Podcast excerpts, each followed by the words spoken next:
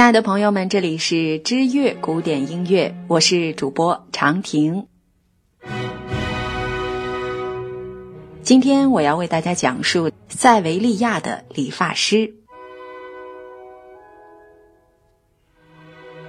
两幕喜歌剧《塞维利亚理发师》有很多的传奇故事，它是以法国作家博马舍的同名讽刺喜剧为蓝本，由史特宾尼作词。罗西尼仅仅用了十三天就一气呵成谱了曲，但是他的首演却是个灾难，可以说是西欧歌剧史上最著名的失败之一。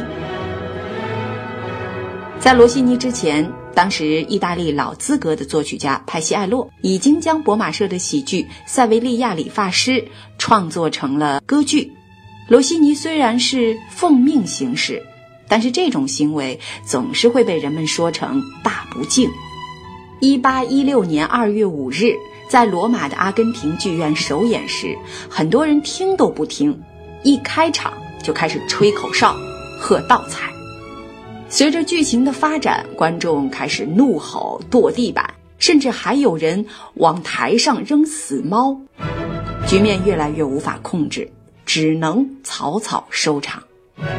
罗西尼倒是相当淡定，他心知肚明，这不是自己的问题，不可抗拒的因素不值得放在心上。首演还没有结束，他就去后台休息了。当其他演员终于完成演出，摇着头走下舞台时，罗西尼居然已经在后台的沙发上睡着了。这哥们儿心真大。首演的闹剧仅仅是当天的事儿，从第二天开始，情况就好转了。观众们开始愿意静静欣赏，并且渐渐的爱上了这部歌剧。后来，人们甚至举着火把簇拥着罗西尼回家。格劳特在他的名著《歌剧史》上这样说，可见他那动人的旋律。不仅陶醉了意大利，也紧紧抓住了维也纳的心。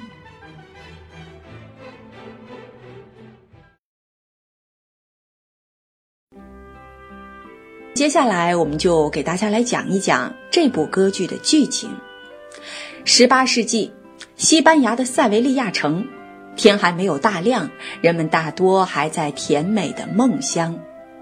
早起的人却蹑手蹑脚地来到阳台底下，摆开架势，要干一桩神秘的事儿。领头的是个仆人，他招呼着大家操持好自己的乐器，准备好。身穿斗篷的主角出现了，他就是年轻的伯爵阿尔马维瓦。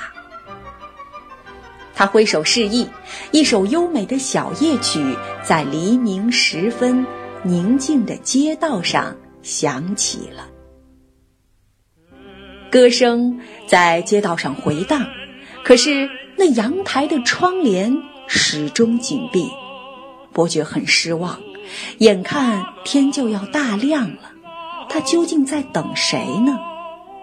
好吧，他只能泱泱的把一群乐师。遣散走。这时，有人从街道的另一头走来，边走边唱着一支得意洋洋的歌，这也是本剧中最著名的唱段。快给大忙人让路！这首自我介绍的咏叹调引起了伯爵阿尔马维瓦的注意。对了，为什么不请这个大能人来帮帮忙呢？于是他迎上前去。向费加罗求助。这个时候，阳台有了动静，一个年轻的姑娘在和一个老头对话。老头盘问着他手里拿的是什么。姑娘说是一页歌篇，上面抄着咏叹调，徒劳无功的提防。阳台下躲的是伯爵，他看到姑娘的倩影，欣喜若狂。原来伯爵一直在等着这个姑娘。此时，姑娘假装失手，把那页纸丢了下来，伯爵眼明手快，一把抓住，揣进怀里。糟老头冲下楼来，他四下寻找着那张纸，当然，他什么也没找到。伯爵欣喜若狂地打开那张纸，这话分明是写给他的。感谢几天的小夜曲，请于医生巴尔托洛不在家的时候告知姓名和地址。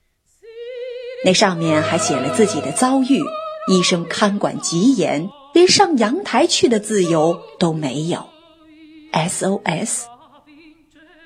这张纸条让伯爵兴奋至极，可突然又是个晴天霹雳。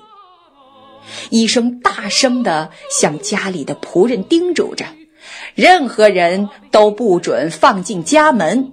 要是为我准备婚事的巴西利奥来了，让他等我。”原来这糟老头要娶那可爱的姑娘。无所不知的费加罗告诉伯爵。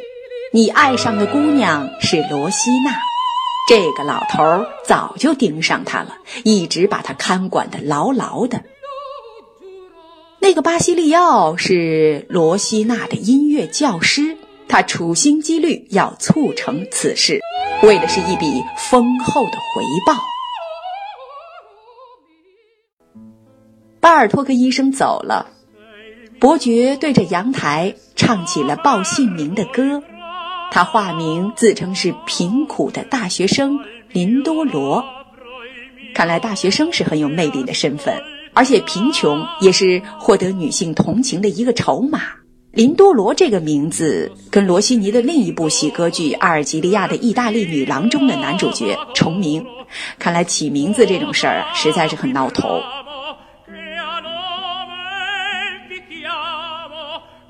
罗西娜被打动了。他出现在阳台上，含情脉脉地向下张望，匆匆一瞥，还没来得及跟伯爵说上话，罗西娜又躲回了房中。